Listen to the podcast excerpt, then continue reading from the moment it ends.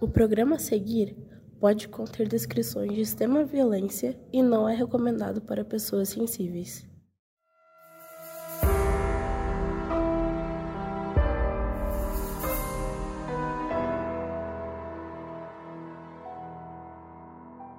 Onde você estava no dia 27 de janeiro de 2013? Essa é a pergunta que pais e mães colaram na porta da antiga Boate Kiss. A cidade de Santa Maria nunca vai esquecer esse dia o dia em que um incêndio de proporções gigantescas afetou uma população inteira.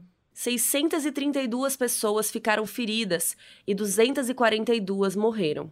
Mas isso não foi apenas uma tragédia, um acaso, um acidente. Diversos fatores colaboraram para que esse incêndio acontecesse. Eu sou a Mabê. Eu sou a Carol Moreira. Essa é a história de todas as vítimas, sobreviventes, familiares e amigos que até hoje lutam por justiça. Essa é a história do incêndio da Boate Kiss.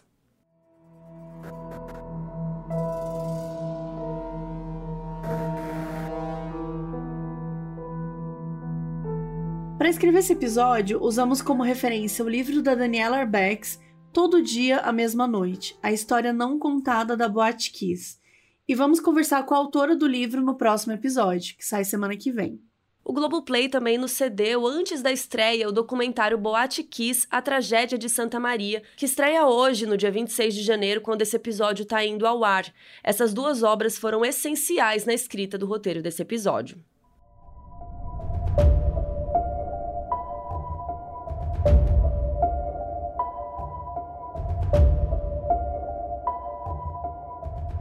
Santa Maria é uma cidade que fica bem no centro do Rio Grande do Sul. Era uma cidade que em 2013 tinha cerca de 272 mil habitantes.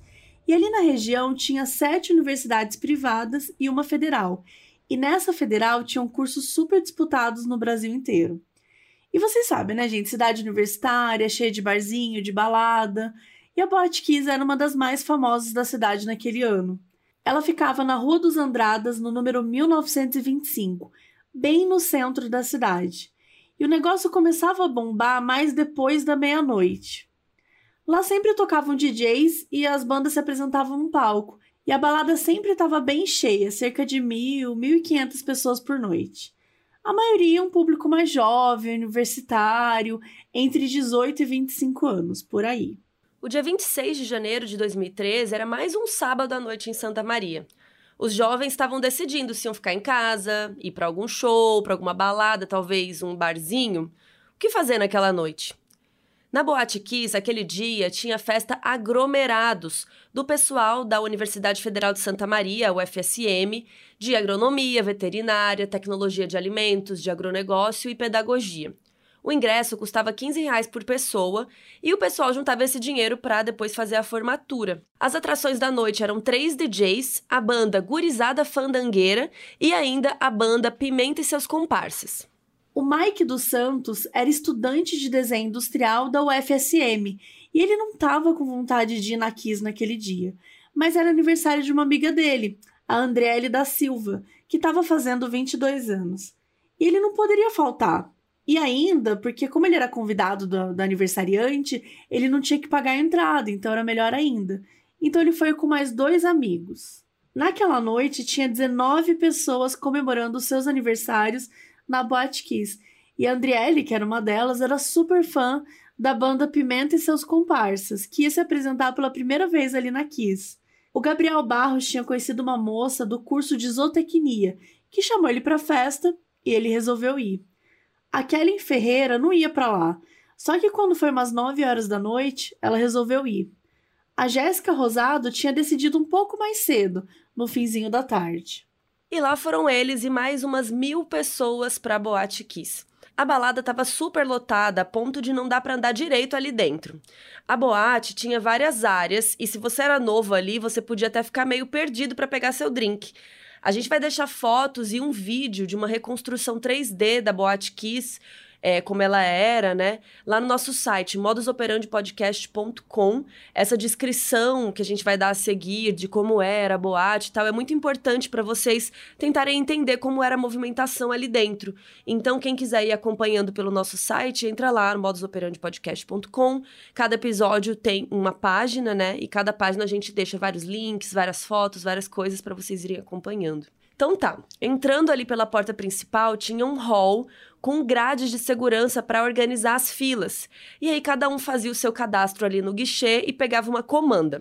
Para quem nunca foi em bar que tem comanda, funciona assim: a comanda é um cartão magnético que você vai pondo as coisas que você vai pedir naquela conta, né, naquela comanda. E aí na hora de sair, você paga a comanda, que é a soma de tudo que você consumiu, né? Tipo um cartão mesmo. E a saída da boate era uma porta pequena que passava assim uma pessoa por vez, e aí você entrava num corredor que tinha o caixa, daí passava, tinha um degrau, aí tinha outra porta, aí tinha umas grades, e aí sim a porta final de saída.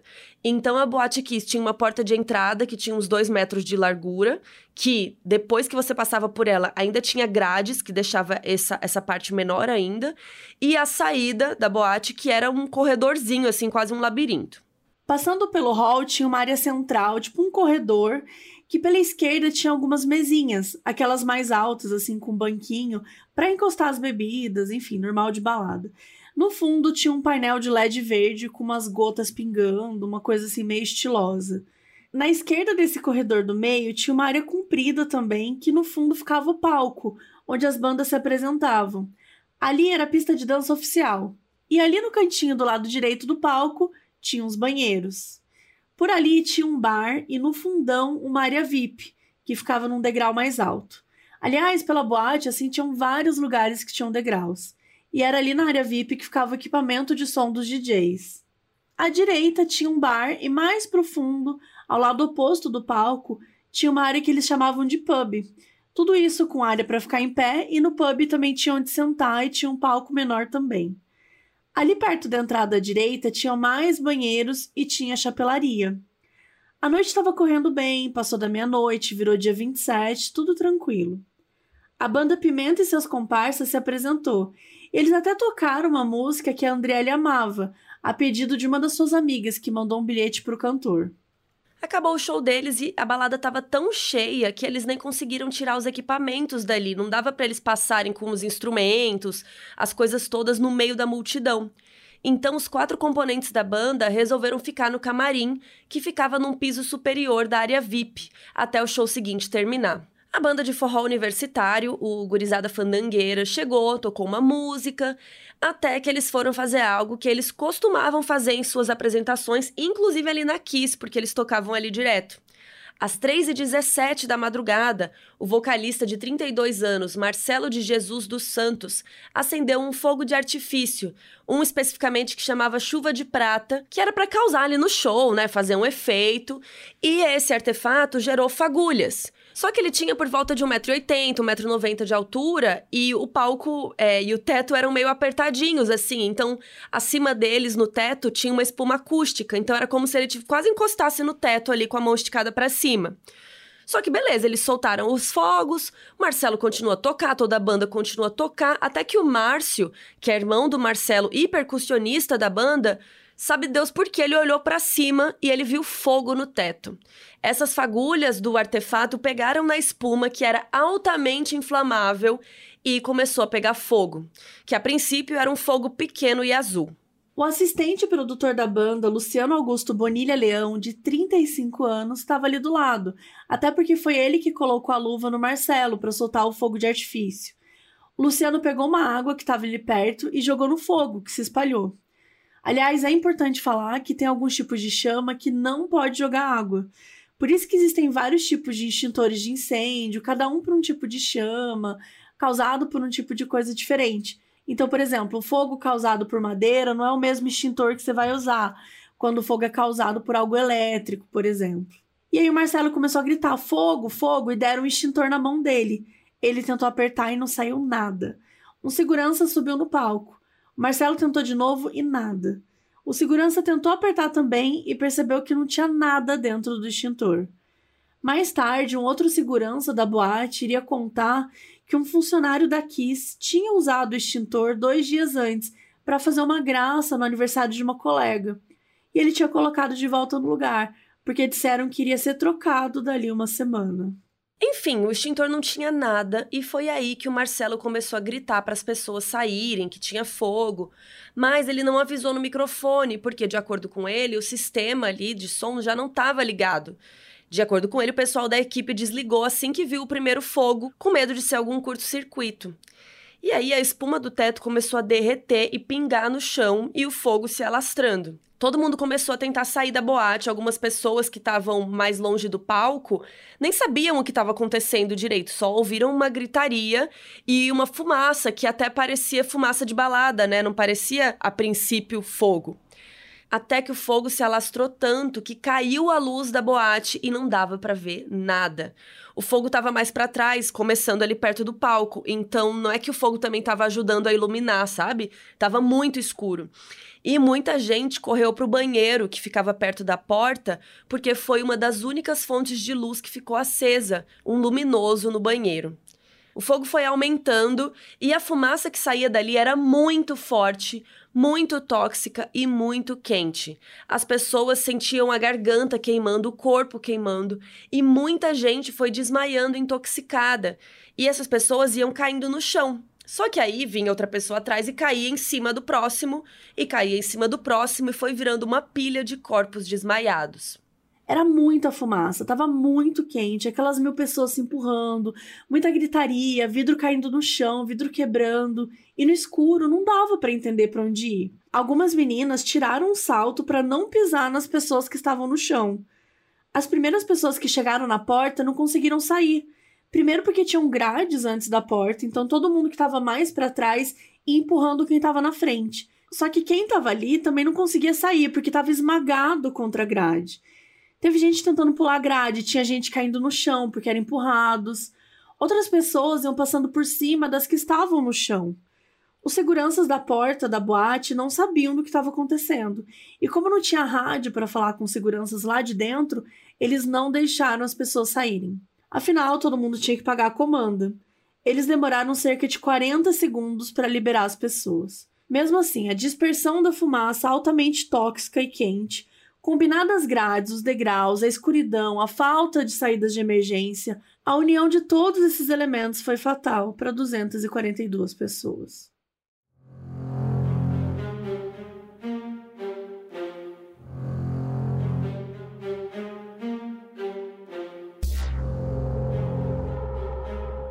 Naquela época, o Serviço de Atendimento Móvel de Urgência, o SAMU, contava com 48 pessoas na equipe, só que claro que não eram todas que estavam de plantão naquela noite. O Dr. Carlos Fernando Dornelles, de 34 anos, era médico do SAMU e nesse dia estava cobrindo férias de um outro médico. E todos que trabalhavam ali estavam achando até estranho, porque estava tudo muito calmo naquela semana, não tinha nada acontecendo. Na semana inteira não tinha sido necessário fazer nenhum atendimento pela USA 24, a unidade de suporte avançada. Um técnico de enfermagem chamado Felipe Fontoura chegou a comentar que ia acontecer alguma coisa em breve, porque estava tudo muito estranho, muito parado. O Dr. Dornelles foi embora às 7 da manhã do dia 26, ainda no sábado, e passou o plantão dele para o Dr. Pedro Copete Dalmaso. O Dr. Pedro comentou a mesma coisa. Nossa, não teve nada, né? Que estranho. O Dornelles saiu para jantar com a esposa e um outro casal naquela noite, e na hora de ir embora eles até deram umas voltas de carro pela cidade, pelo centro, passaram na frente da Boate Kiss umas onze e pouco da noite, que ainda estava vazia naquele horário. E o Dornelles voltou para casa, deitou e dormiu com a esposa, sem saber que a sua vida ia mudar para sempre em algumas horas. Quando deu 3h20 da madrugada, já do domingo, dia 27, o sargento Robson Viegas Miller, de 44 anos, recebeu uma informação de um princípio de incêndio na Kiss. Ele era comandante de socorro do quartel do Corpo de Bombeiros de Santa Maria. O Miller pensou que devia ter acontecido algo pequeno, né? Porque o que, que tem para queimar numa boate? Cadeira, mesa? Talvez fosse algo elétrico, um reator. Só que de repente, as cinco linhas telefônicas do quartel estavam tocando sem parar. Até que então tocou o alarme no alojamento deles. Então todo o time se organizou e saiu em dois veículos, um caminhão de combate e um carro de resgate, e eles chegaram em três minutos na boate. E de longe o Miller já viu a cor da fumaça que estava saindo, que era muito escura, estava muito preta. Ele soube que era algo muito grave, porque o lugar devia estar com alto grau de toxicidade. E ele já imaginou que infelizmente teriam muitos mortos lá dentro.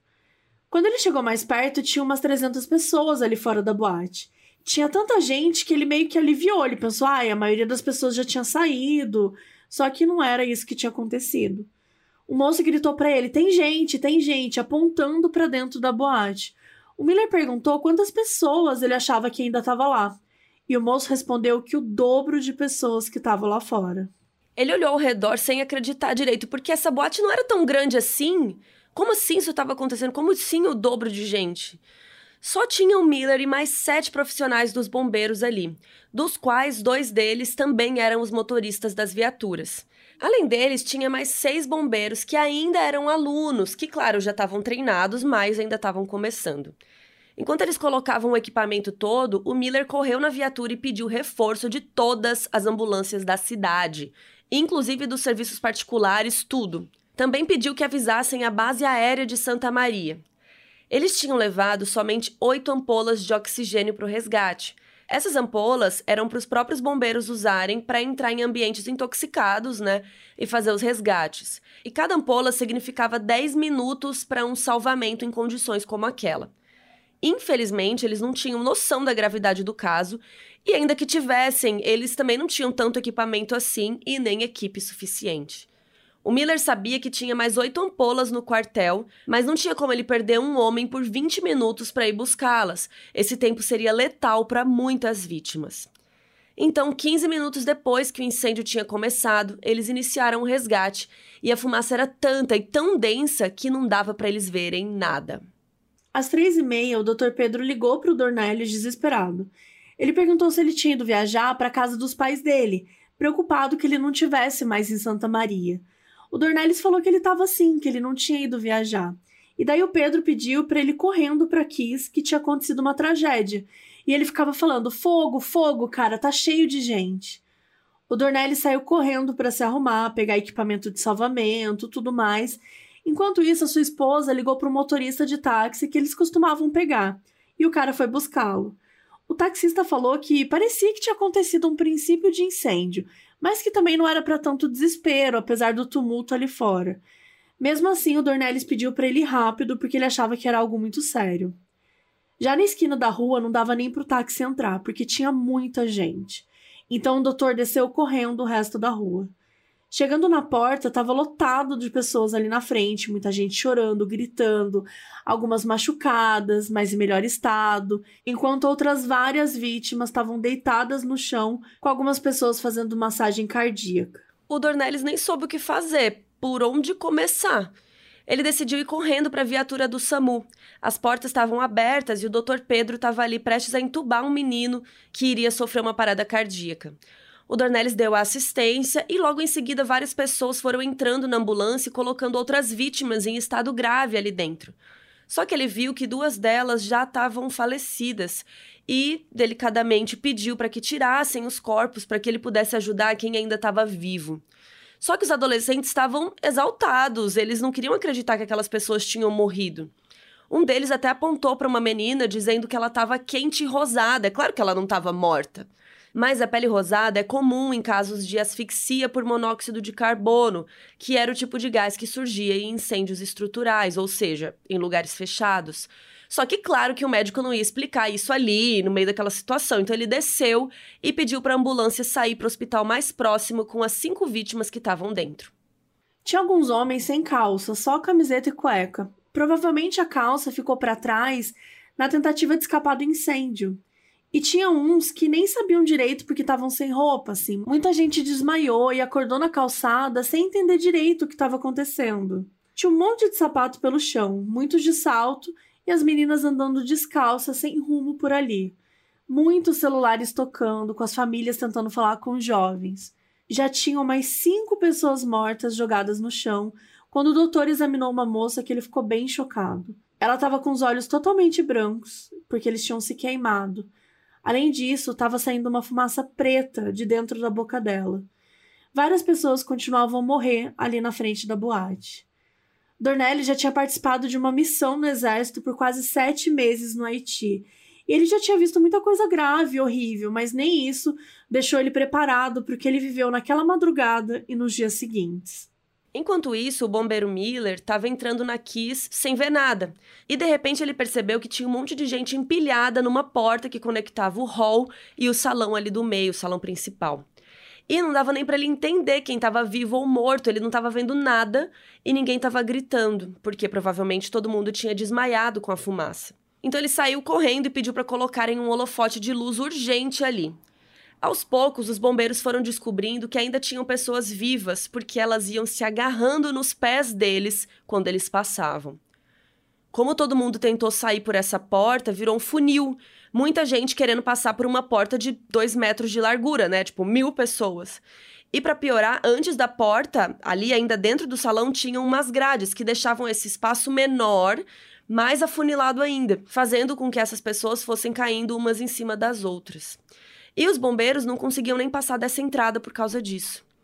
O Miller até viu que tinha uma menina viva, mas ele não conseguia tirar ela dali, porque tinham muitas outras pessoas em cima dela. Então eles decidiram que eles precisavam tirar todos os corpos dessa entrada.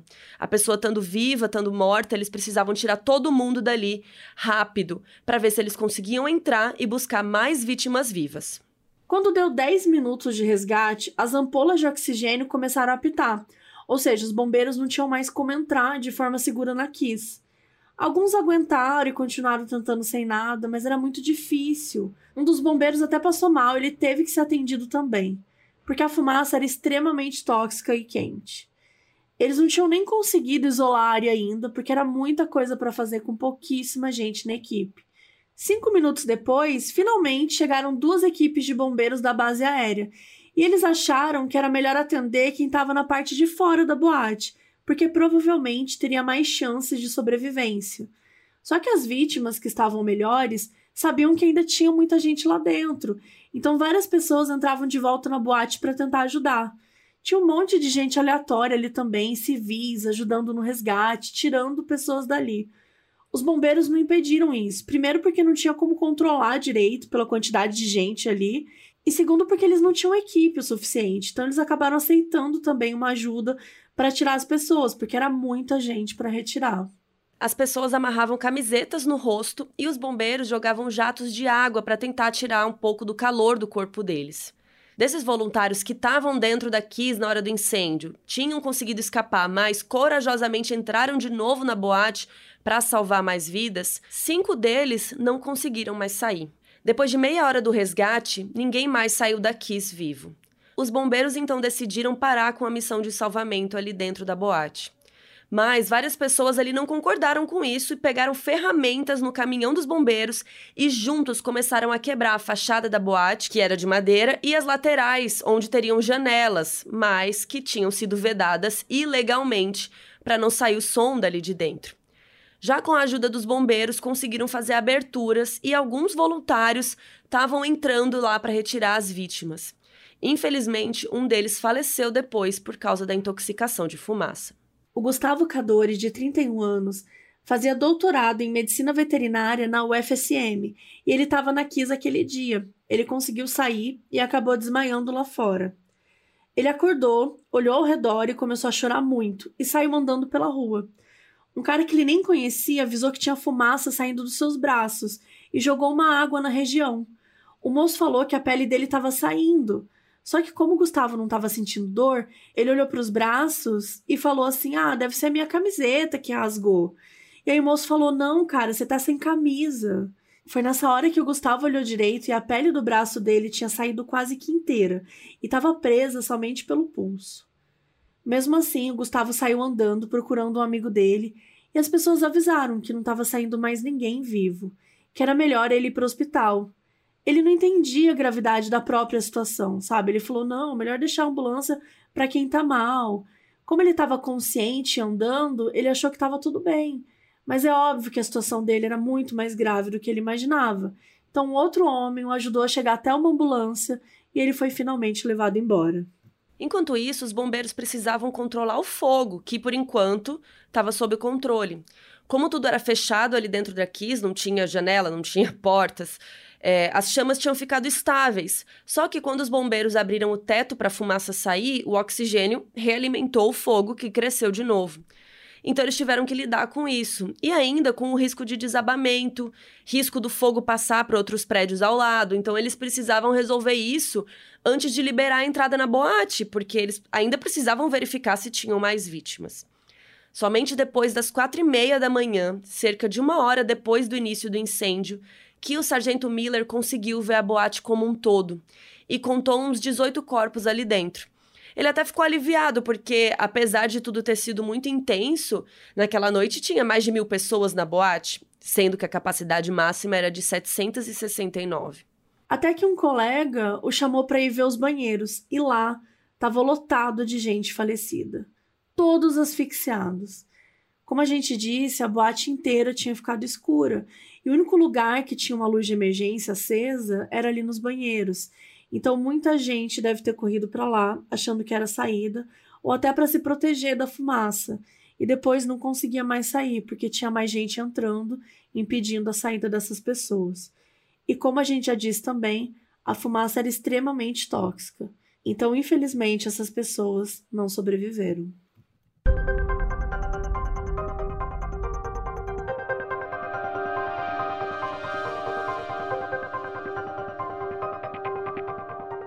Enquanto isso, nos hospitais da cidade começaram a chegar as ambulâncias com as vítimas. Só que muitos que chegaram lá com vida simplesmente acabavam morrendo. A enfermeira e capitã de sobreaviso no Hospital da Brigada Militar de Santa Maria, Liliane Duarte, de 48 anos, ela não estava entendendo por que, que esses jovens morriam, porque a maioria deles nem tinha queimaduras. Só que, claro que ela ainda não sabia a gravidade do que tinha acontecido. A Liliane recebeu uma ligação do José Farias, que era capitão do hospital, e ele pediu para ela ir urgente para Kiss. E ela chegou lá às 4h45. Nesse horário, os sobreviventes já estavam em hospitais e ali tinham muitos familiares procurando os jovens. Ela foi para a porta da boate ajudar a contar as vítimas falecidas. Ela ficou chocada com a cena daqueles corpos empilhados. Ela percebeu que a maioria deles tinha uma espuma branca saindo da boca e fuligem preta no nariz sinais da intoxicação de fumaça. Conforme ela foi entrando, que já era muita coisa para lidar, ela também ouviu os celulares das vítimas tocando. Só que, gente, eram muitos telefones tocando ao mesmo tempo. Cada um com um toque diferente, música sertaneja, trim-trim, de tudo. Ela viu que um dos telefones já tinha 150 ligações não atendidas, de um chamador que estava escrito mãe. E eles não podiam atender, porque é o protocolo para não passar informações erradas. Em casos assim, precisa haver um reconhecimento do corpo com calma, para poder, enfim, informar a família. A essa altura, vários amigos, irmãos, colegas foram avisando os familiares dos amigos para que eles pudessem procurar por eles. E já tinham ali vários pais assustados procurando pelos seus filhos na porta. A Liliane também estava sofrendo com a fumaça, os olhos ardiam, ela tinha falta de ar, tinha garganta queimando. Então eles precisavam tirar os corpos dali muito rápido. Alguns policiais que estavam entrando começaram a chorar. E a Liliane tirou forças, não se sabe de onde, mas ela disse a eles para não chorarem naquele momento. Eles precisavam ser firmes porque eles precisavam entregar aquelas crianças de volta aos seus pais. Foi assim que ela falou.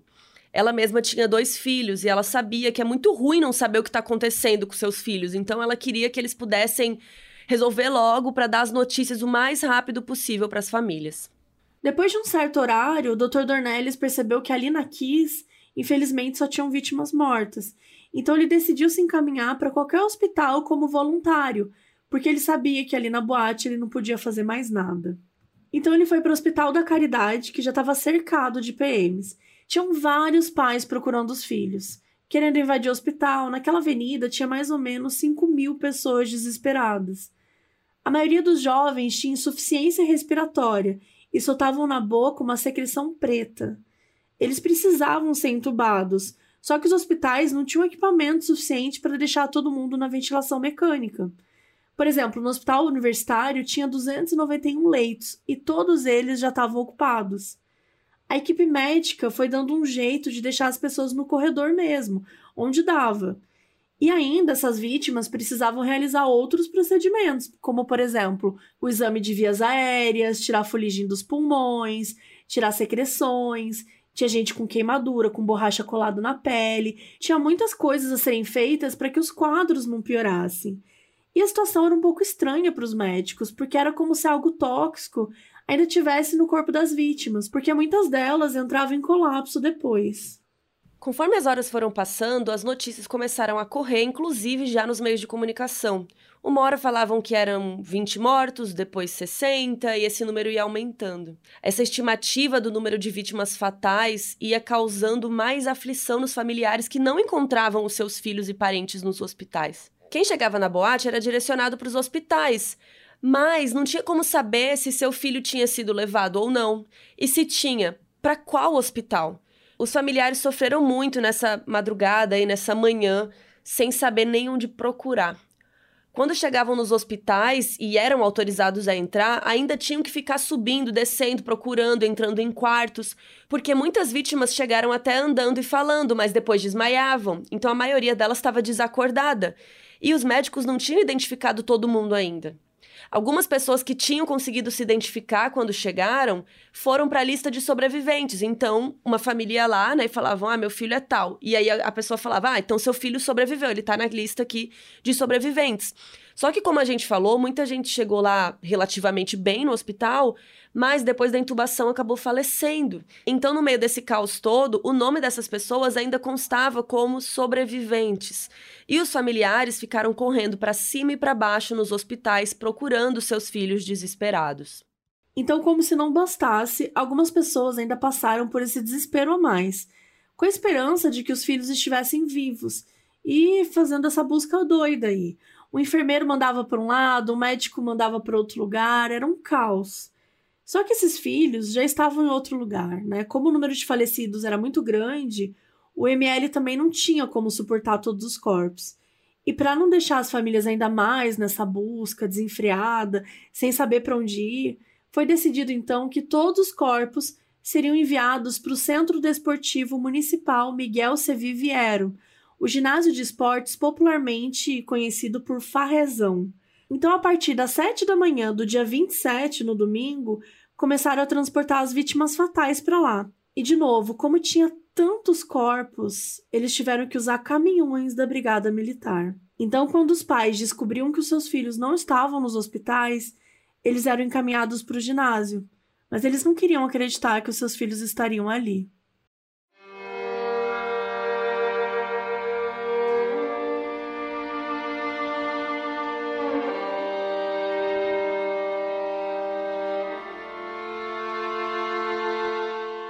Então eles estavam encaminhando todos os corpos para o farrezão, só que não tinha maca suficiente para todo mundo, então algumas pessoas iam carregando os corpos pelos membros e colocando em cima de uma lona no caminhão. E como não tinha tanto espaço, às vezes empilhando as vítimas. Todo mundo que carregou essas pessoas nesse dia nunca mais esqueceu desse momento. Era uma situação completamente desumana. Quando os corpos chegaram ao ginásio, eles decidiram que era melhor colocar todos os homens de um lado e as mulheres de outro. Então eram duas filas de corpos no meio de um ginásio de esporte. Todos que chegavam ficavam chocados com a gravidade, com a dimensão daquilo tudo. Sim, eles ouviram que tinha tido um incêndio, mas quando as pessoas entendiam o tanto de gente ferida, o tanto de gente que morreu, parece que é aí que caía a ficha. E os pais e familiares foram enviados para o farrezão, né, para ver se seus filhos estavam lá. Então, imagina você ter que chegar num lugar para saber se seu filho lá tá morto no meio de um monte de gente morta. Entre os mortos estavam um dos integrantes da banda Gurizada Fandangueira, o Danilo Jaques, que tocava gaita. Outros dois músicos da banda Pimenta e seus comparsas que estavam no camarim também faleceram: o baterista Marcos André Rigoli e o baixista Robson Vanderham. A então presidente Dilma Rousseff estava participando de uma reunião no Chile quando ela soube da tragédia. Ela decidiu interromper a viagem e ir para Santa Maria prestar o seu apoio à comunidade. Vários outros políticos também apareceram por lá, e por algum motivo todos eles quiseram entrar no farrezão, inclusive antes dos pais. A única que não quis entrar foi a presidente Dilma, que ficou esperando do lado de fora. Os parentes foram sendo selecionados aos poucos, e eles iam entrando no ginásio para reconhecerem os jovens, E foi decidido que era proibido entrar algum familiar sozinho, somente em duplas. Isso porque a cena era chocante para só uma pessoa aguentar. Eram vários cadáveres de meninos e meninas enfileirados. Naquele momento, tinha cerca de 230 corpos. O cheiro do ginásio era estranhíssimo de carne queimada, de fumaça. Então, só isso tudo já era um choque. Daí você pensar que ainda tinham amigos dos seus filhos, filhos dos seus amigos, a possibilidade do seu filho estar tá ali, e na maioria dos casos, infelizmente, estava. Então, vários pais ficaram em choque, não aceitavam que eram seus filhos, diziam que não era, continuavam procurando. Outros pais queriam puxar e levar os jovens dali imediatamente, o que também não era possível. A enfermeira Liliane passou o dia todo ali recebendo os familiares, por mais difícil que a situação fosse. Inclusive, pouquíssimos funcionários ou voluntários aguentaram ficar ali. Foi decidido que o Dr. Dornelles iria cuidar da transferência dos pacientes mais graves. Depois de pensarem bastante, decidiram mandar os pacientes para Porto Alegre. Eram no mínimo 40 vítimas. Isso porque na capital eles tinham mais especialidades nos hospitais. O Dornelles conseguiu falar com a Força Aérea, que disponibilizou seis aeronaves. Quatro helicópteros Black Hawk, que é um tipo de helicóptero gigante que faz o transporte tático de tropas, e duas aeronaves de asas fixas. Apesar das aeronaves não serem próprias para isso, era uma medida emergencial. Só que não era em qualquer lugar que o tal do Black Hawk podia pousar, porque ele tinha 3 toneladas a mais do que os heliportos comuns aceitavam. Ele pesava 10 toneladas. Então tiveram que transportar os pacientes até um campo de futebol próximo a um dos hospitais, decolar de lá e pousar no Parque da Redenção em Porto Alegre e dali transportar para os hospitais. Então, eles equiparam os helicópteros e as outras aeronaves e começaram a transferência dos pacientes na segunda de manhã, no dia 28. Ao todo, foram 233 vítimas fatais e mais nove faleceram depois nos hospitais, totalizando 242 pessoas mortas. Eram muitas pessoas para fazer velório ao mesmo tempo, então muitas famílias acabaram sem o enterro que desejavam para os seus entes queridos. Isso porque faltaram flores, velas, até caixões e covas. E ainda não tinham onde velar os jovens todos. Naquele dia, até a água mineral acabou na cidade. E vocês sabem daquela lei da oferta e da demanda. Então, como a procura estava muito grande, os preços aumentaram, porque as pessoas estavam dispostas a pagar o que fosse para ter os seus velórios, os enterros dos seus familiares. Isso foi muito criticado pelos pais, né, pelos familiares, porque estavam lucrando em cima da dor de muita gente. O pacote do funeral estava chegando a 10 mil reais. Tiveram que enviar vários caixões para Santa Maria, então algumas famílias precisaram ficar horas e horas esperando, com os filhos ainda lá no ginásio. Várias vítimas foram veladas em lugares aleatórios, igrejas, colégios, o centro de tradições gaúchas, onde pudessem receber as famílias e também foram transportados pelo que dava, desde carros particulares até tratores e caminhões. Depois que retiraram todos os corpos do ginásio, a prefeitura também liberou o farrezão para a realização de velórios coletivos, a maioria custeados pela própria prefeitura. E foi recomendado que as famílias fechassem os caixões. Muitos corpos estavam com fuligem, alguns saindo secreções ainda do corpo, ainda não sabia direito o que tinha na fumaça tóxica, então era melhor fechar. A maioria dos jovens foi velado com o caixão fechado e um vidrinho na parte do rosto. Foi uma situação muito triste mesmo.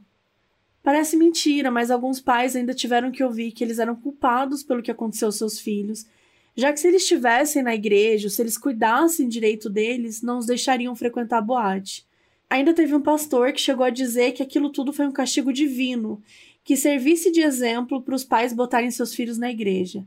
Chegou a falar para os pais que nem deveriam chorar pelo filho morto, porque se o filho os amasse mesmo, não teria ido para a boate. E teve uma mãe que ela tinha adotado uma das vítimas, que ela ainda ouviu de uma colega da igreja que não era para ela ter adotado, que era para ela ter aceitado que Deus queria que ela não tivesse filhos.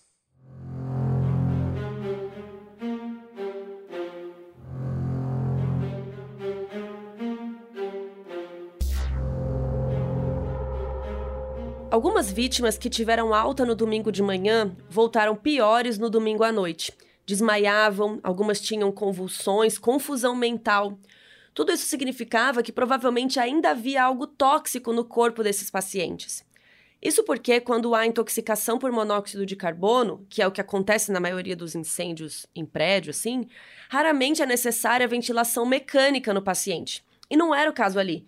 Como a gente já contou, diversas pessoas precisaram, mais de 80 das vítimas. Então, eles precisavam entender rapidamente que gás foi inalado pelos pacientes para poder saber como tratar deles com mais eficácia. Na segunda-feira, ainda havia 124 vítimas internadas nos hospitais espalhados pelo estado. 48 dessas estavam no CTI e 11 em estado gravíssimo. Ou seja, ainda precisa de muita ajuda para atender as pessoas, né? Para elas terem um tratamento adequado, precisava de muita gente. Diversos médicos, enfermeiros e voluntários continuaram a trabalhar sem descanso. Saíram os resultados dos exames de sangue que indicavam cianeto no sangue das vítimas isso que estava causando o bloqueio da cadeia respiratória das células, ou seja, era isso que impedia que o oxigênio chegasse aos órgãos vitais. O monóxido de carbono unido ao cianeto causou danos gravíssimos às vítimas. Inclusive, o cianeto é um veneno dos mais letais que existem. A gente até já citou vários casos aqui de envenenamento por cianeto né, no podcast. E também é o mesmo princípio ativo que foi usado nas câmaras de execução de campos de concentração nazistas. Uma pessoa pode morrer apenas um minuto depois de exposta a um gás de cianeto.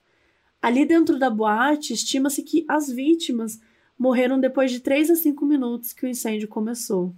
O incêndio tinha iniciado lá na espuma acústica, uma espuma usada em vários tipos de ambientes para tirar eco, para isolar o som. Só que essa espuma era feita de poliuretano, e quando esse material entra em combustão, ele gera cianeto. Existem espumas acústicas feitas de outros materiais. Inclusive, aqui em casa tem espuma acústica aqui de onde eu tô gravando, no meu escritório. E ela é feita de um material específico que não propaga chamas. Inclusive, indiquei pra Mabê também. E a gente colocou espuma na casa dela também. E não pega fogo esse tipo de chama. E, gente, em 2013 já existiam essas outras opções de espuma, inclusive essa espuma de poliuretano já não era indicada para o uso dessa forma. Inclusive nos Estados Unidos já era proibido. Mas enfim, já já a gente vai falar mais da espuma. Com essa descoberta, a equipe médica precisava de hidroxocobalamina, que é usada para combater intoxicações causadas por cianeto. É uma derivada da vitamina B12.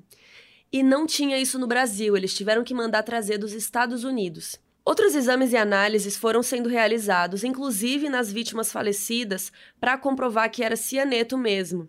Uma das amostras tinha mais cianeto do que o dobro que um corpo poderia aguentar.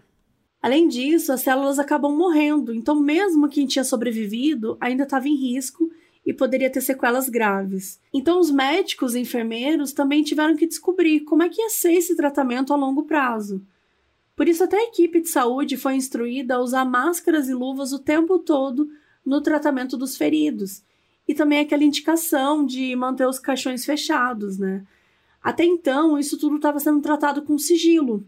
Só que uma jornalista ouviu a conversa de uma enfermeira pelo telefone e publicou no dia seguinte na capa da Folha de São Paulo, deixando o Brasil inteiro chocado e os familiares revoltados. Até então, os parentes não estavam necessariamente pensando no que causou, né? Tinha sido um acidente horrível, eles estavam sofrendo luto, preocupados onde enterrar os seus filhos, sofrendo, tudo ainda num grande choque. Só que quando essa notícia saiu, muitos deles começaram a olhar para as causas do incêndio e começaram a pensar nos motivos que os seus filhos estavam em hospitais ou tinham morrido.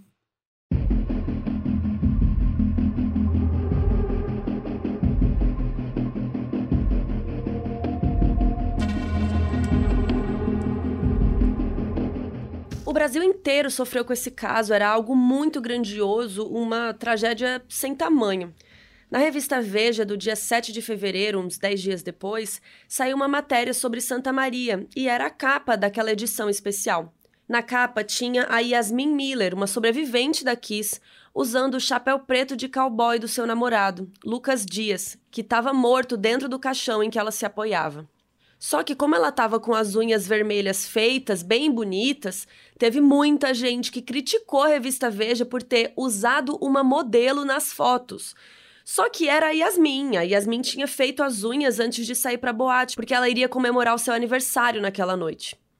O caso da Boate Kiss saiu no New York Times e em diversos jornais ao redor do mundo. E o que aconteceu em Santa Maria reverberou com outros casos que já tinham acontecido. Em 2003, a boate The Station queimou em Rhode Island, nos Estados Unidos. 100 pessoas morreram porque os músicos da banda Great White soltaram fogos no palco. Mais 230 pessoas ficaram feridas. Assim como na Kiss, tinha espuma de poliuretano e a casa estava acima da lotação e fora dos padrões de segurança. Tinham quatro saídas de emergência trancadas para que as pessoas não saíssem sem pagar. Três pessoas foram condenadas, dois donos da boate e o gerente da banda. Outros acordos financeiros foram feitos também.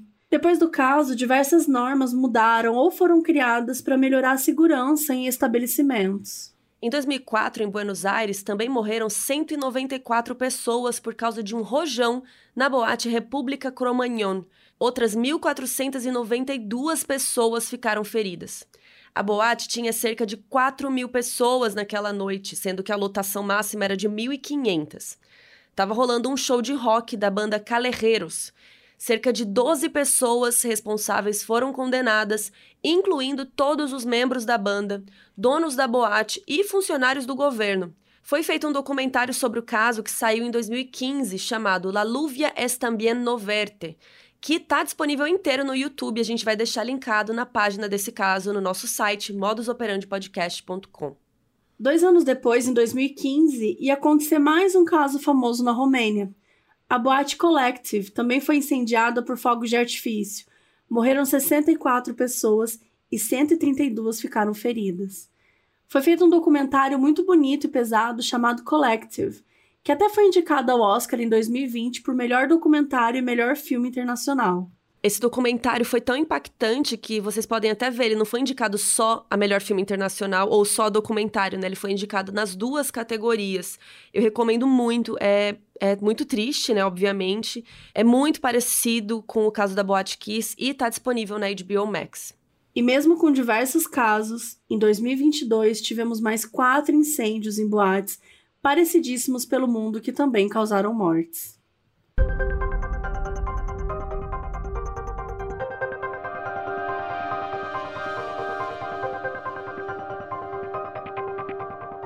Agora a gente vai entrar numa parte mais burocrática e vai mostrar para vocês o quanto a boate estava irregular. A empresa Econ Empreendimentos de Turismo e Hotelaria Limitada era proprietária do imóvel que foi alugado para uma empresa de boates, chamada Santo Entretenimento Limitada. Antes ali tinha um cursinho para vestibular. Em junho de 2009, a Econ tinha pedido autorização para a prefeitura para realizar as obras ali no imóvel. Só que as obras já estavam acontecendo quando isso foi pedido e eles foram denunciados porque não tinham licença. Mas, mesmo sem análise da prefeitura, a Boate Kiss foi inaugurada em julho de 2009. Nessa época eram três sócios, mas depois de um ano sobraria só o Elisandro Calegaro Spor, que o apelido era Kiko, de 26 anos na época. Depois que a boate já estava em funcionamento, aconteceu a visita da prefeitura, que pediu que diversas adequações fossem feitas ali, de acordo com as normas existentes, por exemplo, colocar duas saídas de emergência. Ao todo, eram 29 mudanças que precisavam acontecer na boate. Os vizinhos do imóvel mandaram uma reclamação para a prefeitura sobre o barulho e no dia 1 de agosto, fiscais da Secretaria de Controle e Mobilidade Urbana visitaram a KISS. Eles determinaram que as atividades fossem encerradas, já que eles não tinham as licenças exigidas e deram prazo de cinco dias para a boate apresentar o alvará de localização, ou seja, uma autorização para que pudessem exercer sua atividade naquele local. Além disso, foi aberto um inquérito civil sobre poluição sonora. No ano de 2009, a boate recebeu não uma, mais cinco multas sobre infrações e continuou funcionando normalmente. E eles conseguiram tirar o alvará de prevenção e proteção contra incêndio, mesmo estando irregulares. Em março de 2010, a empresa Santo Entretenimento finalmente fez o protocolo da ficha de inscrição declarada, que precisava ser feita para conseguir o alvará de localização. No dia 25 de março, dois dias depois, uma fiscal foi à boate fazer a vistoria e deixou várias partes em branco, porque não estavam de acordo. Somente sete meses depois que o tal alvará saiu, e ele foi renovado em 2011, mesmo que o alvará de prevenção e proteção contra incêndio não estivesse válido. Ou seja, eles não tinham proteção contra incêndio, o que é necessário não só para ter, mas para manter o alvará de localização. E só lembrando, gente, todo esse tempo aqui que a gente está narrando, a boate funcionando normalmente, tá? Ainda em 2011, foi renovado o alvará de prevenção e proteção contra incêndio, mesmo a boate estando cheia de pendências, como extintores de incêndio nas posições indicadas, iluminações de emergência, mangueiras de gás e ainda não tinham feito as duas saídas de emergência, coisa que já havia sido pontuada em 2009. E não sei como, mas mesmo assim eles davam ok e davam o alvará.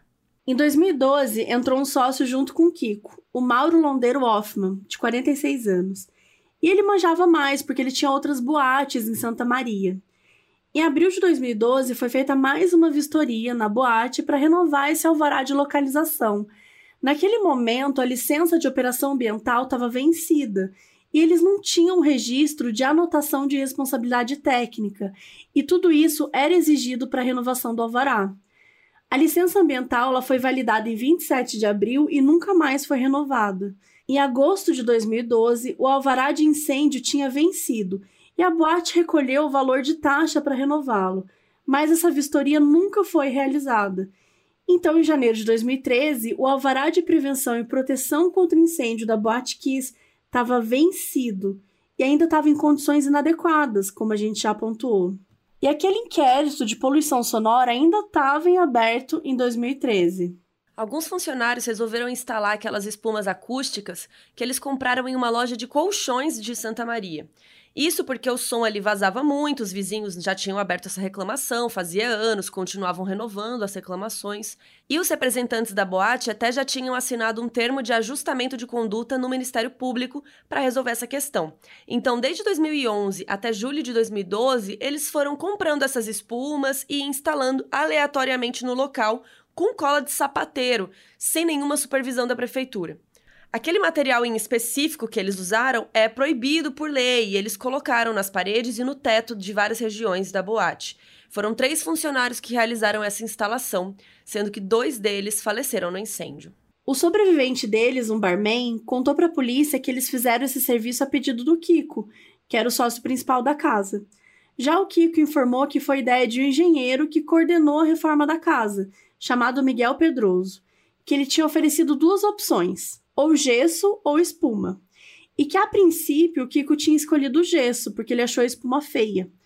Só que o barulho continuou para os vizinhos. Então eles fizeram um esquema que tinha espuma, e aí madeira, e aí concreto, e aí espuma de novo. E outra coisa que prejudicou as pessoas no dia do incêndio eram as grades que ficavam no hall de entrada. Essas grades eram para guiar as filas. Sabe quando você tá, sei lá, no aeroporto e aí tem aquelas gradezinhas para te guiar na hora de virar a fila, enfim, deixar mais organizado? Era meio que isso. Então ali no hall tinha umas grades para isso, só que depois da porta ainda tinham grades e em vários outros locais da boate. Na investigação policial descobriram que isso já tinha sido implementado em 2011, mas os bombeiros que fizeram a vistoria falaram que aquilo não estava no dia que eles foram lá analisar. No livro da Daniela Arbex, ela resume bem a situação. A boate funcionou sem o alvará sanitário durante 31 meses dos quase 42 que esteve funcionando. Desses, 20 meses sem licença de operação ambiental, 17 meses sem o alvará de prevenção e proteção contra incêndio, 7 meses sem o alvará de localização. Gente, não teve um mês que a casa funcionou com todos os alvarás e as licenças, bonitinho tal, nenhum mês. Alguns dias depois da tragédia, todo mundo começou a ficar sabendo que a boate não era regularizada e a mídia caiu em cima também. Afinal, como que uma boate totalmente desregulamentada estava funcionando, estava cheia de gente? Aquilo era culpa de quem?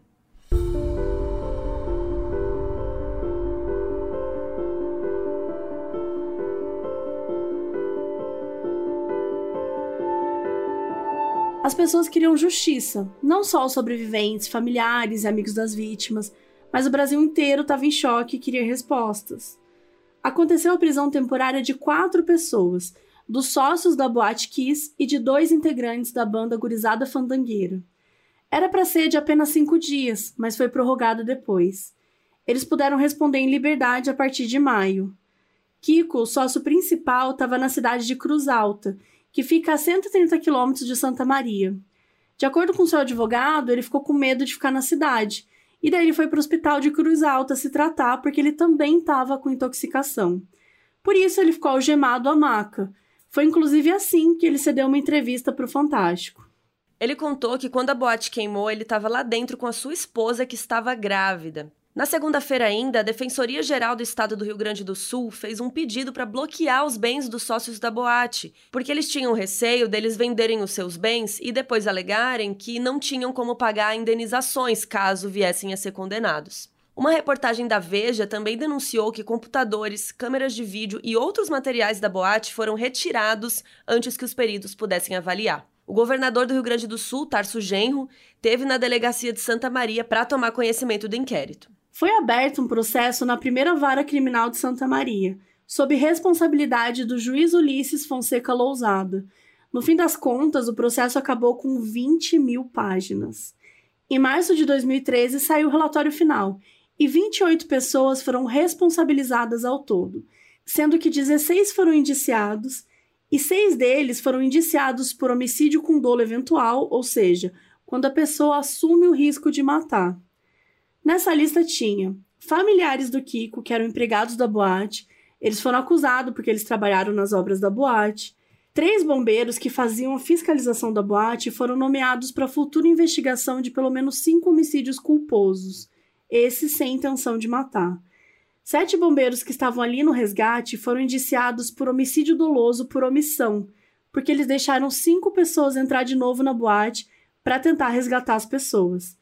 Cinco servidores municipais, o prefeito e três bombeiros tiveram os nomes encaminhados para o Ministério Público para apuração de improbidade administrativa, ou seja, que houve omissão, negligência deles em seus trabalhos, porque eles tinham um papel de suspender atividades que ameaçassem a segurança pública. O prefeito da cidade, que estava começando seu segundo mandato, César Augusto Schirmer, também foi responsabilizado por falta de comunicação entre as secretarias e entre estas e a prefeitura. E com a situação política brasileira aí dos últimos anos, acho que vocês já devem saber a essa altura o que é foro privilegiado, mas bem rapidamente, pessoas que têm cargos políticos, elas têm que ser julgadas por tribunais específicos. Então os delegados mandaram o caso do prefeito para a Quarta Câmara Criminal do Tribunal de Justiça do Rio Grande do Sul. Depois do incêndio, dois bombeiros militares incluíram no plano de proteção e combate de incêndio o cálculo da capacidade populacional da casa, coisa que antes não estava no documento. O comandante dos bombeiros foi indiciado por prevaricação, ou seja, de não cumprir o seu papel porque não puniu um subordinado que era gerente de uma das obras da boate. E lembra daquele alvará que foi concedido mesmo sem a boate atender todos os requisitos? Por causa disso, ele também foi indiciado por falsidade ideológica. Um tenente-coronel que assinou esse mesmo alvará que estava errado também foi indiciado. E os casos mais graves? Kiko e Mauro Hoffman, os sócios da boate. Kiko era o que cuidava do dia a dia e o Mauro, que era sócio investidor. O produtor de palco da banda Gurizada Fandangueira, Luciano Augusto Bonilha Leão, de 35 anos, que foi quem comprou o artefato que gerou o incêndio. E o músico da banda que soltou o fogo de artifício, o Marcelo de Jesus dos Santos. Quando os promotores responsáveis analisaram o documento, o Joel Oliveira Dutra e Maurício Trevisan, eles resolveram denunciar oito das pessoas citadas. Essa decisão foi anunciada no dia 2 de abril de 2013. E o relatório deles explicava por que não consideraram as outras pessoas. Por exemplo, de acordo com eles, não tinha como provar que alguns familiares participaram ativamente na estrutura da boate, ou que algumas coisas estavam no dia que os fiscais foram então não teria tido negligência, ou que as coisas erradas da boate foram determinantes na causa das mortes. Claro que os familiares ficaram indignados, principalmente com relação aos servidores municipais, que sairiam ilesos. Só que aconteceram muitas reviravoltas nesse processo, recursos, questionamentos, esse julgamento foi ficando cada vez mais distante no tempo. Um mês depois do fatídico dia, foi criado o CIAVA, Centro Integrado de Atendimento às Vítimas de Acidentes, ali do Hospital Universitário de Santa Maria. Isso era preciso porque os sobreviventes e os familiares das vítimas recebessem assistência médica específica e também psicológica. E não só eles, como também todos os envolvidos, como policiais, bombeiros, voluntários, médicos, enfermeiros, quem precisasse. Todas essas pessoas ficaram traumatizadas pelo resto de suas vidas. Eles limparam corpos, carregaram corpos, trataram de pessoas que faleceram. Era muita gente morta, muita gente mal, muito familiar chorando, sofrendo, foi tudo muito pesado. Muitos dos pais que tiveram que reconhecer o corpo dos filhos no farrezão ou seja, além de reconhecer o seu filho morto, ver os amigos deles mortos, enfileirados ali no chão, ver aquela dor de outros pais. É, foi tudo extremamente doloroso, não só no dia, né, mas continuou sendo doloroso para sempre. Alguns pais acabaram se voltando a remédios, álcool, muitos tiveram dificuldades para voltar a trabalhar, ou até tiveram que parar de trabalhar, casais que não conseguiram permanecer juntos, algumas mães até tiraram a própria vida. Vários sobreviventes ficaram em coma por semanas e quando eles acordaram, eles estavam presos, porque eles não conseguiam ainda se mexer, né, ou falar. Então eles ficavam ali no hospital, sabendo que seus amigos tinham morrido e não dava para fazer nada. Eles estavam presos ali. Era uma situação desesperadora, foi tudo muito custoso. Então é importante que haja esse tratamento psicológico e psiquiátrico também. Além, né, claro, do acompanhamento médico da parte física, porque vários sobreviventes permaneceram com problemas respiratórios, tomando remédios, sem contar as pessoas que foram queimadas. Como foi o caso da Kellen Giovanna Leite Ferreira. Ela tinha 20 anos de idade. Uma das suas sandálias tinha ficado presa no seu tornozelo no meio da confusão, e ela acabou tendo o pé amputado. Então ela também precisava de um acompanhamento específico. Foi um trauma generalizado físico e psicológico. Também foi criada ainda em fevereiro a Associação dos Familiares de Vítimas e Sobreviventes da Tragédia de Santa Maria, com o objetivo de reunir essas pessoas e lutar por justiça, além de várias outras coisas. Enquanto o caso não era julgado, aconteceu o que ficou conhecido como a segunda tragédia Kiss. Dois anos depois que a boate queimou, três representantes do Ministério Público processaram quatro pais de vítimas por calúnia e difamação. Porque como as famílias não estavam confiando no Ministério Público, eles foram para a mídia criticar. De acordo com Joel, um dos promotores que processou as famílias, para ele as críticas passaram do ponto e viraram crime no momento em que começaram a acusá-lo publicamente de prevaricação, ou seja, que ele não cumpriu seu papel, né? Eles estavam acusando ele de um crime, né? Então ele disse que ele e os outros promotores tentaram entender ao máximo a dor, né, entender o lado das famílias, mas que a dor deles não justificava acusá-los daquela forma. Só que, né, obviamente, o próprio MP, o Ministério Público, processar os pais de vítimas foi horrível. A mídia caiu em cima, as pessoas ficaram chocadas. Teve até uma campanha em 2017 que falava: Somos todos pais quis. Tudo isso repercutiu muito. O MP até tentou negociar e falou que se os pais fossem a público se retratar, eles tirariam um processo. Só que os quatro pais se negaram. Daí o Ministério Público tentou um pedido de absolvição dos pais, meio que tipo um perdão. Só que os próprios pais falaram: perdoado o quê? A gente não fez nada de errado. Ou seja, eles queriam que fosse decidido que eles tinham o direito de falar o que pensavam naquele momento. No fim das contas, dois dos pais foram absolvidos e dois tiveram as denúncias rejeitadas. Em 2017, foi apresentada uma petição internacional para a OEA, especificamente para a Comissão Interamericana de Direitos Humanos. Eles queriam que o Brasil assumisse a responsabilidade pela tragédia. A comissão já notificou o Brasil e aparentemente ainda estão avaliando. Pelo menos agora, em janeiro de 2023, a gente não tem nenhuma atualização sobre isso. Também foi sancionada a Lei 13.425, conhecida como Lei Kiss, que define normas mais rígidas de prevenção e combate a incêndio em estabelecimentos. Ela foi aprovada pelo então presidente Michel Temer com 12 vetos, ou seja, 12 itens que estavam na lei não foram aprovados. Por exemplo, a lei impediria o uso de comando em estabelecimento, porque os seguranças não deixaram as pessoas saírem porque precisavam pagar. Isso não foi acatado. Diversos bombeiros foram indiciados e julgados pela Justiça Militar, em 2015, seis réus foram absolvidos e dois condenados. Nesses trâmites já aconteceram diversos recursos, multas e algumas penas bem brandas. Pelo crime de inserção de declaração falsa por causa da assinatura do segundo alvará Kiss, foram condenados o capitão Alex da Rocha Camilo e Moisés Fux, tenente-coronel da reserva e ex-comandante do 4 Comando Regional dos Bombeiros. Fux também foi condenado por prevaricação.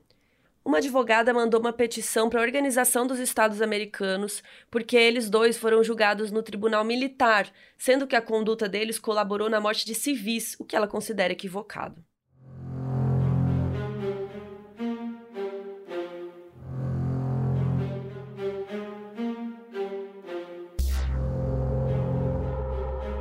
Normalmente, o julgamento seria na própria cidade de Santa Maria, mas o advogado de Alessandro Spor pediu para ser julgado fora da cidade. Isso depois também foi pedido pelo Mauro e pelo Marcelo. O nome disso é desaforamento. Isso porque às vezes acham que a população já está muito contaminada com aquela dor, então não seria totalmente imparcial na hora de julgar o caso. Já o Luciano insistiu para ser julgado em Santa Maria, porque para ele era o correto a ser feito. Como o Ministério Público não achava bom separar o caso deles e queria julgar todo mundo junto, isso foi acatado e o julgamento foi marcado. No fim, foi decidido que o julgamento seria na cidade de Porto Alegre, na capital do estado. Só que isso gerou alguns problemas. O juiz Ulisses Lousada era de Santa Maria e ele que acompanhou o caso desde o princípio, mas ele não atuava em Porto Alegre, então ele não poderia conduzir esse júri. E o juiz Lousada, ele falou que isso não foi bom para o caso, porque ele era a pessoa que mais conhecia o processo, então ia ter que passar para um novo juiz, queria ter que se familiarizar, tudo de novo. E a outra questão seriam os familiares das vítimas e sobreviventes, que precisavam dar depoimento, ou, né, se não precisavam, queriam estar no julgamento. Então, eles precisariam se locomover para Porto Alegre e ficar lá esse tempo todo. As associações de pais queriam levar todo mundo e foram atrás de parcerias para custear, e eles conseguiram, deu tudo certo. Uma semana antes do julgamento, sortearam 68 jurados. Como era um caso grande, que iria durar cerca de 15 dias, os jurados foram pré-selecionados antes. Então, no dia 1 de dezembro de 2021, realmente começou o julgamento dos quatro réus sob a supervisão do juiz Orlando Facini Neto. O juiz tinha um objetivo muito claro que acontecesse somente esse julgamento, que não fosse anulado, que desse tudo certo. A formação do júri foi de seis homens e uma mulher, o que foi interpretado como uma vantagem da defesa, que chegou a dispensar uma jurada mulher. A gente vai dar uma resumida porque aconteceram muitas coisas nesses 10 dias de julgamento, inclusive berro e gritaria regados a chimarrão. É, como é comum para eles, né? Eles estavam no meio do julgamento tomando chimarrão. Eu achei até engraçado, assim. No primeiro dia, o réu e ex-produtor da banda, Luciano, chegou chorando e gritando que não era assassino. Ao todo, depuseram 13 testemunhas, 12 vítimas e 3 informantes. Em geral, os depoimentos foram bem emocionantes. Muita gente chorou. Pais e familiares se emocionaram, muitas vezes saíam do plenário de tanta dor. Era muito difícil ouvir aquilo tudo, reviver, pensar no que seus filhos passaram, rever fotos, imagens de todos aqueles momentos difíceis que eles viveram. Uma das depoentes foi a Kellen Ferreira, que sobreviveu à tragédia e foi uma das pessoas que mais ficou afetada pelo incêndio fisicamente. Ela teve 18% do corpo queimado e perdeu um pé, porque a sandália ficou presa no seu tornozelo e tirou circulação. Ela disse no julgamento que nunca mais vai poder correr, porque a última vez que ela correu foi para se salvar da morte. A Kellen passou 78 dias internada e até hoje tem consultas regulares com um pneumologista, toma medicação para o pulmão e existe até a possibilidade de ela ter que fazer um transplante de pulmão. A Jéssica Rosado perdeu um irmão na tragédia. Ela estava em frente ao palco na hora que tudo começou, ela viu tudo. E ela contou lá no depoimento, e uma das coisas que ela falou é que ela não se perdoou até hoje por ter saído de lá sem o irmão. O depoimento da Jéssica foi um pouco polêmico, porque ela disse que não sentia raiva dos réus, que ela não tinha ódio, e os advogados se aproveitaram disso para fazer uma cena, ficavam ali fazendo perguntas para ela, né? E o juiz teve que interromper e dizer que aquilo não era apropriado, eles estavam ali para racionalizar o que as vítimas passaram. Alguns familiares e sobreviventes não gostaram muito do que a Jéssica falou, porque eles ficaram com medo de como isso poderia afetar os jurados, deles acabarem não condenando os réus.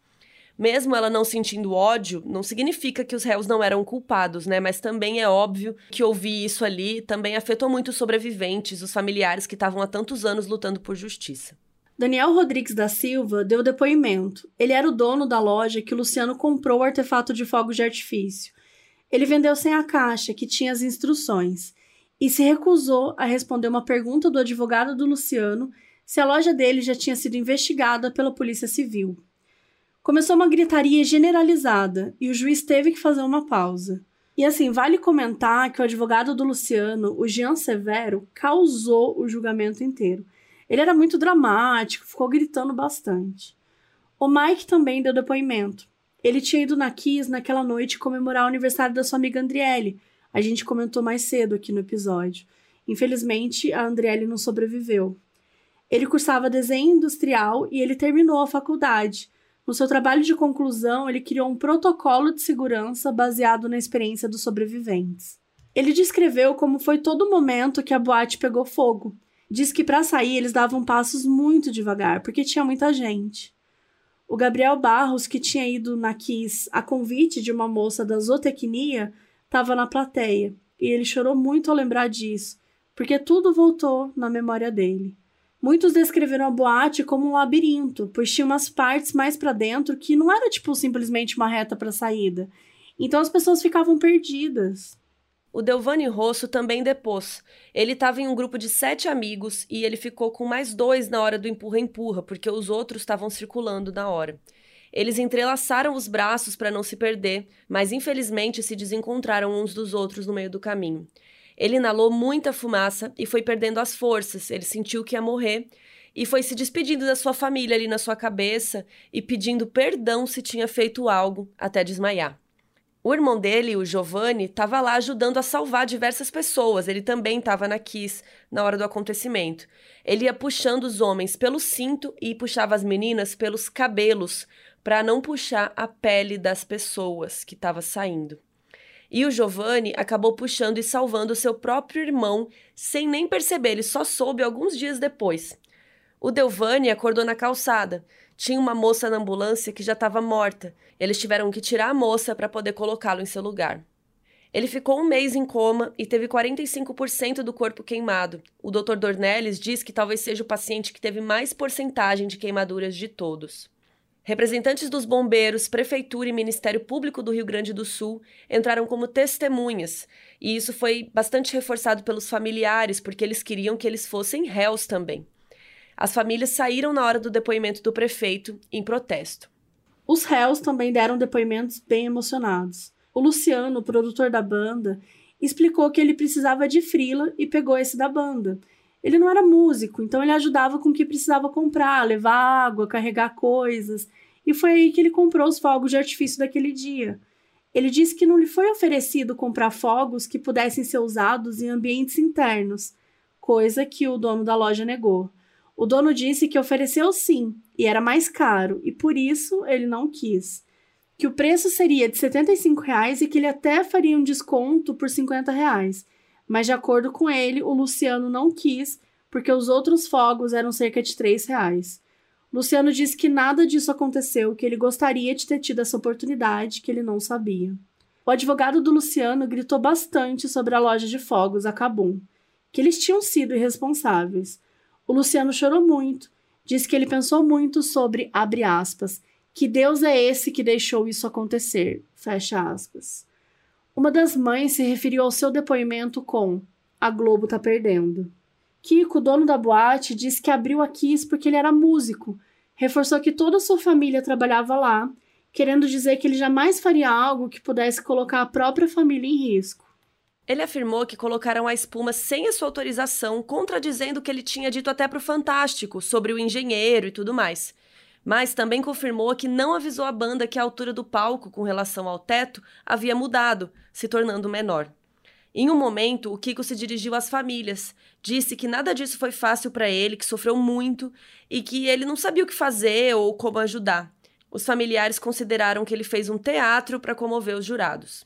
O Mauro contou que entrou financeiramente na Kiss justamente porque ele não queria precisar trabalhar lá, contratar ninguém, a família do Kiko que cuidava de tudo, como ele era sócio de vários outros estabelecimentos e trabalhava nesses outros, ele queria só investir mesmo na parte de grana, ele não cuidava nada do dia a dia. Ele disse ainda que quis ajudar financeiramente as vítimas e as famílias, mas que não o fez porque seus bens foram bloqueados. Contou que sofreu ameaças de morte e que teve que se mudar com a sua família. Ele disse: Só temos perdedor aqui, ninguém ganhou nada com isso, só perdeu. Marcelo, vocalista da banda, deixou bem claro que teve uma chance de apagar o fogo, mas por culpa do extintor que não conseguiu. Contou chorando que a sua filha de seis anos um momento lhe perguntou se ele tinha matado o tio do coleguinha dela. E ele disse que não conseguiu responder, ele não falou nada, só abraçou e deu um beijo nela. E ele disse ainda: Se eu fiz algo de errado, peço perdão. No nono e décimo dia aconteceram os debates entre a defesa e a acusação, tudo muito acalorado e dramático. O promotor ressaltou que o julgamento ali não era sobre os réus terem saído de casa querendo matar um monte de gente, mas que eles precisavam pontuar que incendiar uma boate lotada era um crime doloso. Era sobre isso. Os advogados se uniram para tentar jogar a culpa para a prefeitura, bombeiro, toda a parte governamental e de fiscalização que falhou e que inclusive não estava junto com os réus ali naquele dia. O advogado do Luciano rasgou um livro e jogou no chão. Em um momento ele abraçou e gritou: "Passa tua dor para mim", enquanto Luciano chorava. Outra situação extrema foi quando a advogada do Marcelo, Tatiana Borsa, apresentou supostas cartas psicografadas de sete vítimas do incêndio. Ou seja, que um médium teria falado com o espírito desses jovens que mandaram essas cartas. E uma parte de uma das cartas dizia algo tipo: Vamos lembrar que os responsáveis também têm famílias, que não tinham intenção de causar tragédia. Isso foi visto como uma tática de extremo mau gosto. No final, a promotora Lúcia Helena mostrou um vídeo chocante, com o consentimento dos familiares. Eram imagens da entrada no local, com todos os corpos, com as pessoas gritando, sendo atendidas. Alguns familiares falaram que era muito difícil rever aquilo, mas eles queriam que os jurados vissem. Depois de dez dias, acabou o julgamento mais longo da história do Rio Grande do Sul, e os jurados decidiram que os quatro eram culpados as suas penas foram decididas pelo juiz. O Kiko, o dono, foi sentenciado a 22 anos e 6 meses de prisão. O Mauro, sócio investidor, a 19 anos e 6 meses. O Marcelo e Luciano, da banda, foram sentenciados a 18 anos. Então, os quatro réus foram condenados, só que o Tribunal de Justiça tinha concedido um habeas corpus preventivo para um dos acusados, e o advogado mostrou ali na hora, e isso foi estendido a todos. E eles saíram livres naquele dia. Quatro dias depois do julgamento, o ministro Luiz Fux, que era presidente do Supremo Tribunal Federal, suspendeu o habeas corpus e todos foram presos. Ali, quando acabou o julgamento, um dos pais disse que aquele momento não era para se comemorar, porque eles não são vingativos, não é que eles estavam felizes, eles só queriam justiça. Ele falou que foi uma vitória da população e que servisse de lição para que uma tragédia assim nunca mais se repita. E depois todos juntos gritaram: nunca mais se repita. Apesar dessa condenação, os familiares ainda querem responsabilizar as outras pessoas que ainda não foram julgadas. E eles nem sabiam, mas ainda iriam ter que lidar muito com esse mesmo julgamento por mais tempo, porque os advogados começaram com diversos recursos e oito meses depois o julgamento foi anulado. Desembargadores votaram a favor de alguns recursos da defesa, dizendo que houveram irregularidades no julgamento, como, por exemplo, sorteio de jurados fora do prazo, que depois o juiz Orlando Facini Neto comentou que então todos os outros júris de Porto Alegre também teriam que ser nulos, porque era assim que eles faziam reclamaram que houve conversa reservada do juiz com os jurados e que houve formulação de quesitos fora do processo. Então, o julgamento foi anulado e no dia seguinte, 4 de agosto de 2022, os quatro réus foram soltos. O Ministério Público entrou com um recurso para reverter essa decisão e está esperando o resultado. Provavelmente essa questão ainda vai levar mais uns dois anos por aí para decidirem se fica mesmo anulado, se vão fazer outro julgamento. Os réus permanecem soltos.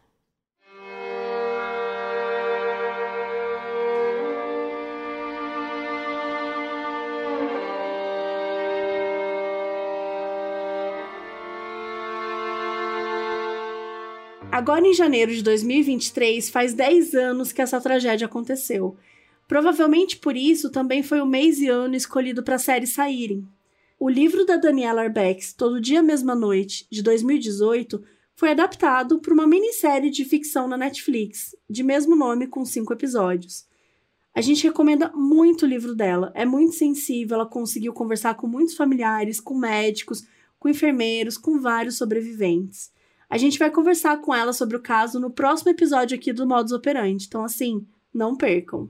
E no Globoplay saiu um documentário de cinco episódios sobre o caso chamado Boate Kiss, a tragédia de Santa Maria, que foi dirigido e apresentado pelo jornalista bem conhecido da Rede Globo, o Marcelo Canelas. Isso porque ele é de Santa Maria, ele estudou numa universidade lá, e quando aconteceu essa tragédia, ele foi chamado para cobrir o caso para o Fantástico, porque ele era de lá. E é interessante porque ele não quis ir a princípio, porque ele conhecia várias das famílias e ele também estava muito mal com tudo aquilo, mas ele decidiu que ele precisava fazer isso. Então, ao longo dos anos, ele ficou voltando lá, ficou cobrindo o caso. E o documentário é muito interessante, gente, é muito bonito, muito sensível. Dá para entender bem como era a cidade, a boate, o funcionamento, dá para entender como foi o incêndio. A gente vê também a dor dessas famílias, a sua busca por justiça, toda a parte do julgamento em detalhes, assim, é um documentário excepcional, recomendo muito. Ainda em 2017, aconteceu a desapropriação do edifício onde funcionava a Boate Kiss pela prefeitura, no valor de 1 milhão e 350 mil reais. O imóvel foi entregue para a Associação de Pais.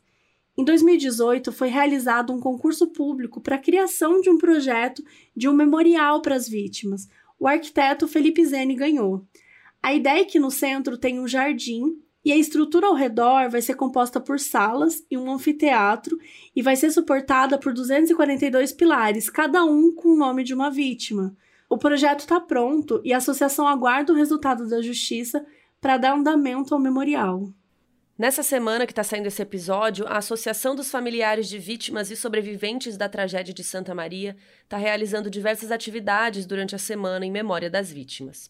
90% delas tinham entre 18 e 30 anos. Que o dia 27 de janeiro de 2013 nunca seja esquecido. Esse episódio é dedicado a todas as vítimas, sobreviventes, familiares e amigos que sofreram com a tragédia da Boate Kiss.